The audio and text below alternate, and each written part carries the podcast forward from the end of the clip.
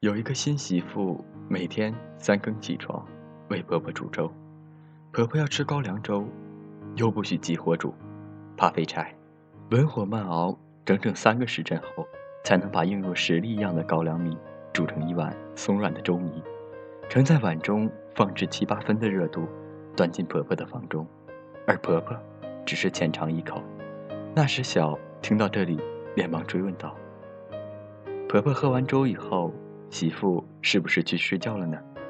讲故事的人是我的祖母，她剥着豆荚，愤愤地说：“哪能睡？天一亮还要做一大家子人的饭，喂猪喂羊，好像牛马一样。”再长大点儿，我才明白祖母的悲愤，因为那小媳妇是她的母亲。有一次去探望太祖母，问她：“那时明知是一种刁难，为什么不反抗呢？”九十多岁的太祖母抿嘴一笑，说道：“头天晚上，你太祖父就悄悄泡好了高粱米，劈好细柴，放在灶前。我只是守着而已。”那一瞬间，他眼前又燃亮新婚的星光。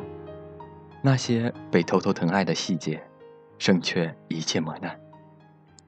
当树然老矣时，苦难皆已风烟俱净，那偷巧的甜蜜。却刻下了深深的印痕。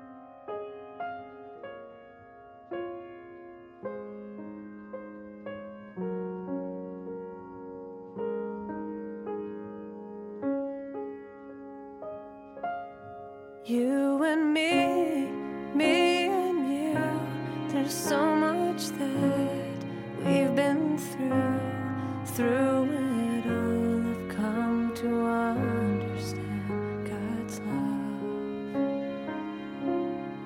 if tomorrow never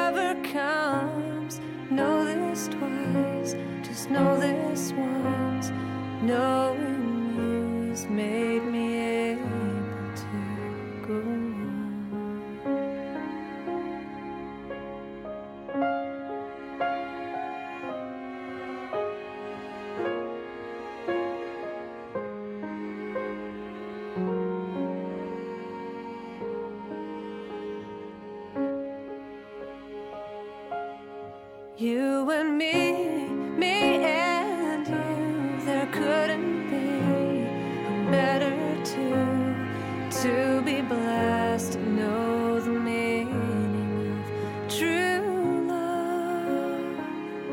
And if you leave me, I'll feel scared, I'll fall apart, feel unprepared, but I dare to make it